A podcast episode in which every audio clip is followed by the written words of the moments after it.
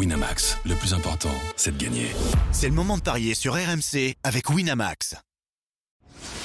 Les paris 100% tennis sont sur rmcsport.fr. Tous les conseils de la Dream Team RMC en exclusivité dès 13h Avec Eric Salio. Salut à tous, bienvenue dans les Paris 100% tennis. Au programme aujourd'hui, deux quarts de finale concernant deux Français à Santiago du Chili, Arthur Fils et Corentin Moutet. La demi-finale de Dubaï entre Medvedev et Humbert et la demi-finale d'Acapulco qui oppose Rude à Rouneux. Pour vous aider à parier, j'accueille Eric Salio, notre spécialiste tennis à RMC. Salut Eric. Salut à tous. On commence par un grand bravo, Eric. Euh, tu as dû être euh, piqué au vif par mon 4 sur 4 d'avant-hier et du coup hier, bah, tu réussis un 4 sur 4 à ton, à ton tour. Et euh, ça nous fait un 14 sur 16 pour Eric Salio cette semaine. Donc très bonne semaine. Avec bah, surtout le gros coup, c'est quand même, même si la cote n'était pas si énorme que ça, un 86, la victoire de Dominor contre Tsitsipas, on ne bat pas Dominor 12 fois de suite. Voilà, c'est comme ça. Et puis euh, Rude contre Shelton, bah, finalement, tu avais joué la logique, tu as eu raison. On était d'accord sur Humbert à 2-0-5 contre Orcas, c'est vraiment bon signe. Ça fait deux fois de suite que le Français bat le Polonais.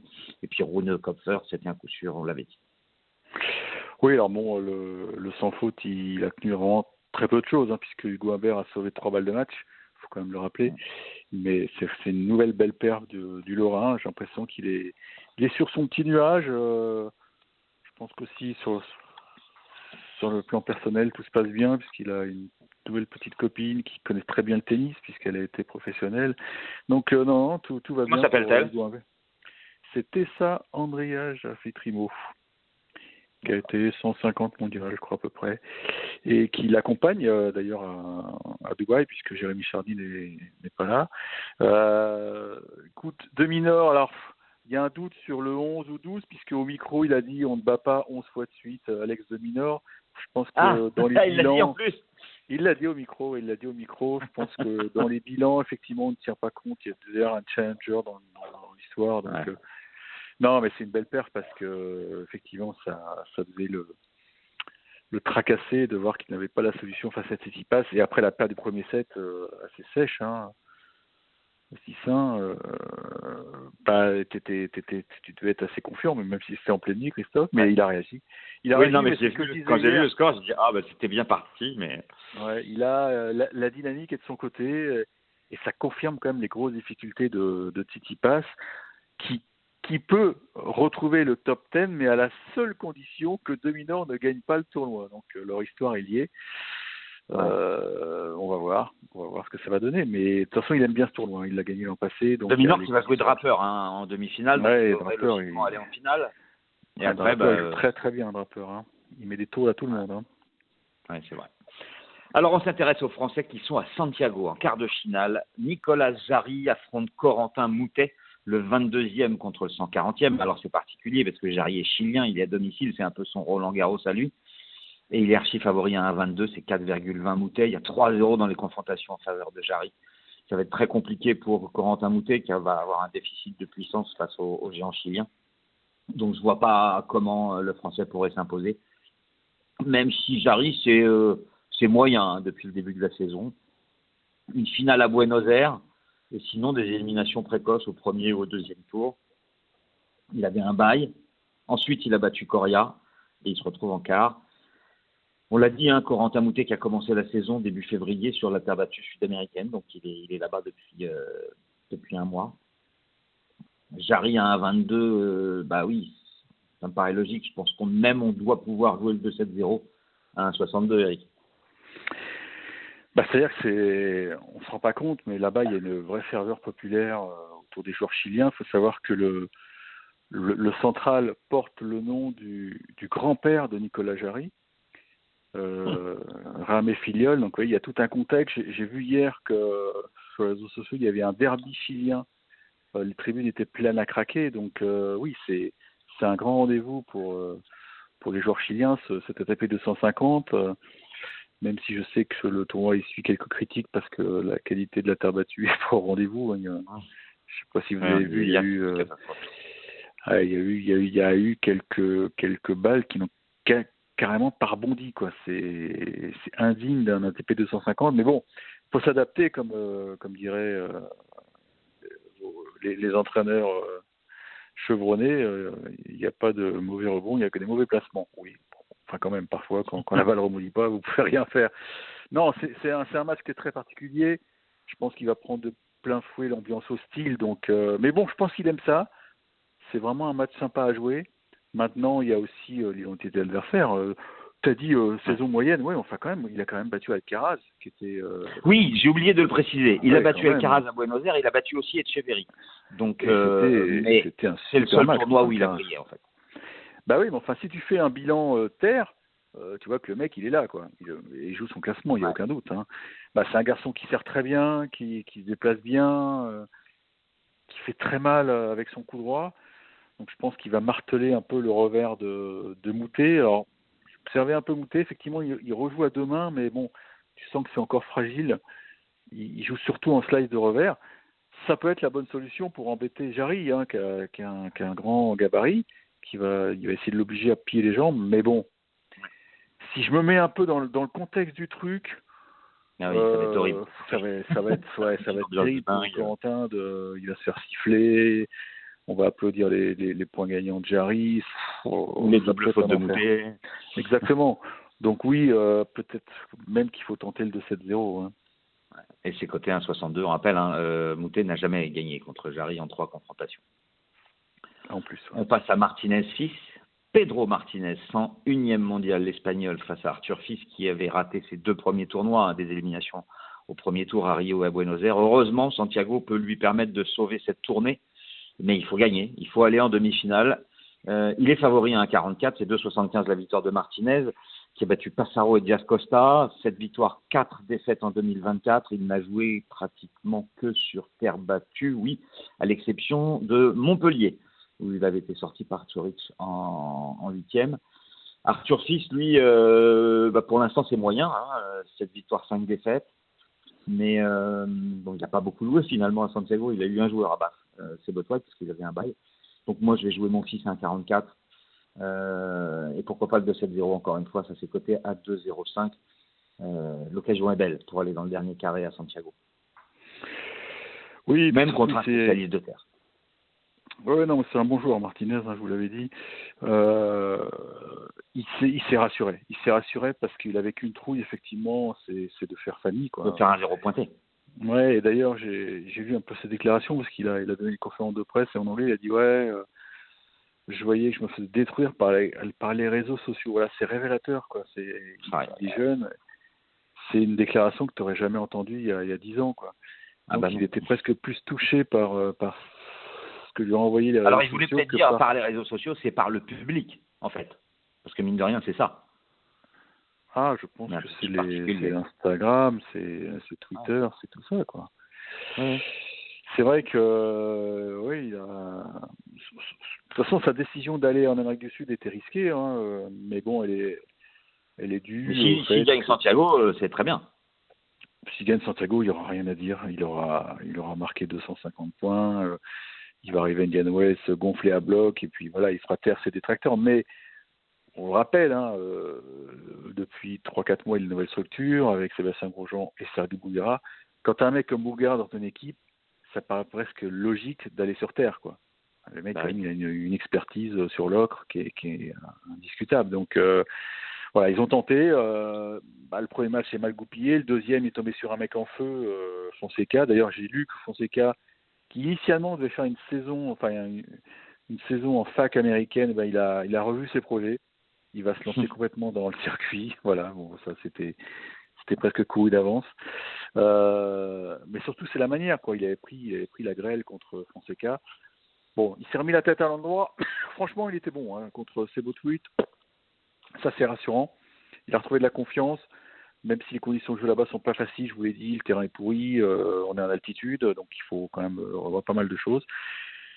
Je pense que logiquement, s'il est à son niveau, il va, euh, il va maîtriser Martinez, même si Martinez est un, très très bon terrien. Donc euh, peut-être que là, on va assister à une vraie baston. Parce que Sebo Tweet, effectivement, il n'a pas fait son meilleur match. hein. Je jouerai fils en 3, allez. Ah, 3,45 pour la victoire de Arthur Fils en trois manches. On passe à Dubaï avec un magnifique choc euh, entre Daniel Medvedev et Hugo Humbert. Et le russe est archi favori, 1,33 pour Medvedev, 3,30 pour Humbert. Et pourtant, Humbert mène 2-1 dans les confrontations. Alors, en 2020, Hambourg, sur terre battue. En 2022, l'ATP Cup. Mais en 2023, à Pékin, c'est Medvedev qui s'impose. Et puis le russe, ben, en fait, il a perdu qu'un match cette saison. En ce début d'année, en deux mois, il a perdu seulement la finale de l'Open d'Australie. Donc neuf victoires et une défaite contre Sinner en cinq manches. Bon, il dira, il a joué que euh, deux tournois. C'est son deuxième tournoi à Dubaï. Mais on voit que ben, c'est un candidat au, au, top 3. Pour l'instant, il est quatrième. Mais Hugo Humbert n'arrête pas de progresser et il a battu mon fils Murray et surtout Urkash pour la deuxième fois, comme on le disait. Il a gagné à Marseille. Honnêtement, je ne vois pas Humbert battre Medvedev à Dubaï. Euh, après, le scénario, j'envisage bien euh, pour doubler la mise, parce qu'un 33, c'est vraiment faible. Euh, Medvedev fait plus de 19 jeux. 6-4, 6-4, ça marche. C'est un 80 voire le plus de 20 jeux au cas où il y aurait 3-7 ou un 7-5 ou un 7-6 dans le match, ce qui n'est pas complètement impossible. Donc plus de 20 jeux avec Medvedev, c'est 2-0-5. Eric, tu vois l'exploit ou pas? On est quand même sur dur. Dur, dur, c'est quand même la meilleure surface de Medvedev. Voilà. C'est vrai qu'on avait des, une petite interrogation sur l'état de forme de Medvedev parce qu'il n'avait pas du tout joué euh, depuis Australie. Euh, il y a un truc aussi qui me fait rigoler, c'est qu'on on sait qu'il est accompagné cette semaine par euh, Gilles Simon. Bon, bah, Gilles Simon, il connaît parfaitement le tennis, puis il connaît parfaitement Hugo, Hugo Humbert. Donc, euh, je pense qu'il va, il va lui confectionner une petite tactique euh, à la Simon. Il y a aussi l'état de fatigue de Gilles, de d'Hugo, parce qu'il a fini très tard hier. Il était en quatrième rotation, il a joué ouais. dernier quart, donc euh, je crois qu'il a fini vers 22-30 en heure locale, un truc comme ça.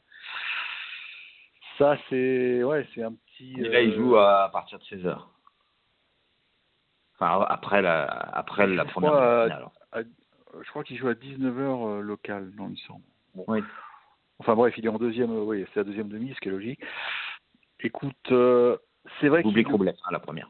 Il l'a battu, mais on est quand même sur les terres, les terres privilégiées de, de Medvedev. Il a été très bon contre Fukina. J'ai peur que j'ai peur qu'il se casse les dents, quoi, parce que c'est trop solide en face. Ça, ça revient toujours. Euh, déjà, tu vois, contre mon fils, il a eu des difficultés, il a perdu le premier set. Et mon fils Medvedev, c'est un peu même style de jeu, quoi. Ça remet, ça remet, ça, ça te fait bosser. Non, je, je sens pas l'exploit. Franchement, je sens pas l'exploit. Alors, est-ce que tu es d'accord avec moi sur Medvedev et plus de 20 jeux à 1,80, pardon, et plus de 19 à 1,80 ou plus de 20 à 2,05 bah, ça va dépendre du début de match. Euh, si, si Medvedev prend les devants tout de suite, bah, ça peut faire mal. Je sais pas quand, dans quelle position il va ah, se Je ne vois pas prendre 2 et 2 ou 3 et 2 ou 3 et 3. Hein. Enfin, 3 et 3 non, mais bon, ça va dépendre aussi. Euh, on sait que Medvedev, c'est un caméléon. Il est capable de, de, se mettre sur la ligne de fond de cours pour retourner. Il est capable de se mettre 3 mètres. Qu'est-ce qu'ils vont décider avec Gilles Simon pour, euh, pour maîtriser le, la patte de gaucher de, de, de Hugo Humbert? Le début de match va être crucial, donc j'espère que Hugo sera d'attaque tout de suite. Mais bah, je vois un break dans chaque set, ouais. en gros, quoi, tu vois. Ouais. Donc plus de 19 à 1,80. Euh... Oui, quand même, ouais. Quand même. Même si Medvedev ne sert pas exceptionnellement, apparemment, il a. Ouais, il, moi, je pense qu'un il peut faire un 7-5 ou un 7-6. Hein. Pourquoi pas Oui, oui. Oui, non, mais bon, tout est possible. Enfin, tout est possible, entre guillemets, dans ce match. Hein, mais je pense que sur la durée, je, je je vois pas Hugo tenir la cadence de Medvedev. Quoi. En revanche, tu jouerais peut-être le 2-7-0 à 1,84 du coup, si j'ai bien compris. Parce que tu m'as dit un break dans cette sec. Ouais. Bah, écoute, on va tenter ça. Ouais. Je vais être anti-français aujourd'hui. Ouais, bon, on a quand même joué fils, mais on n'a pas joué mouté. Mmh. Et puis ce duel, euh, demi-finale d'Acapulco, euh, duel scandinave entre le Norvégien Rude et le Danois Holger Rune. 5-1 dans les confrontations en faveur de Rude. À chaque fois, on était sur terre battue, ce qui explique peut-être ah oui. justement cet écart. Euh, on est même sur 5-0 série en cours, puisque C'était en 2021 que Rune avait gagné la première confrontation à Monte-Carlo. Ensuite, il a perdu à Bastad, deux fois à Roland-Garros, une fois à Monte-Carlo, une fois à Rome. Rude, 9 victoires, 2 défaites en 2024. Rune, 7 victoires, 3 défaites. Euh, bah, je jouerai Casper Rude, même si on n'est pas sur terre battue. 1,78, la dynamique me paraît meilleure. Et deux joueurs qui ont eu une petite période négative l'année dernière, et j'ai l'impression que Rude s'en sort mieux de cette période négative que Rune. Euh, parce que Rune, il a quand même trois contre-performances cette année contre Kazo, Choric et, Shevchenko. Donc je dirais rude à 1,70. Oui, je crois que je vais être dans ce sens-là aussi parce que euh, il, est, compact, un hein, rude. Euh, au final, à Los Cabos, là, il a, il a, quand même comblé un set de retard contre Shelton, ce qui n'était pas évident.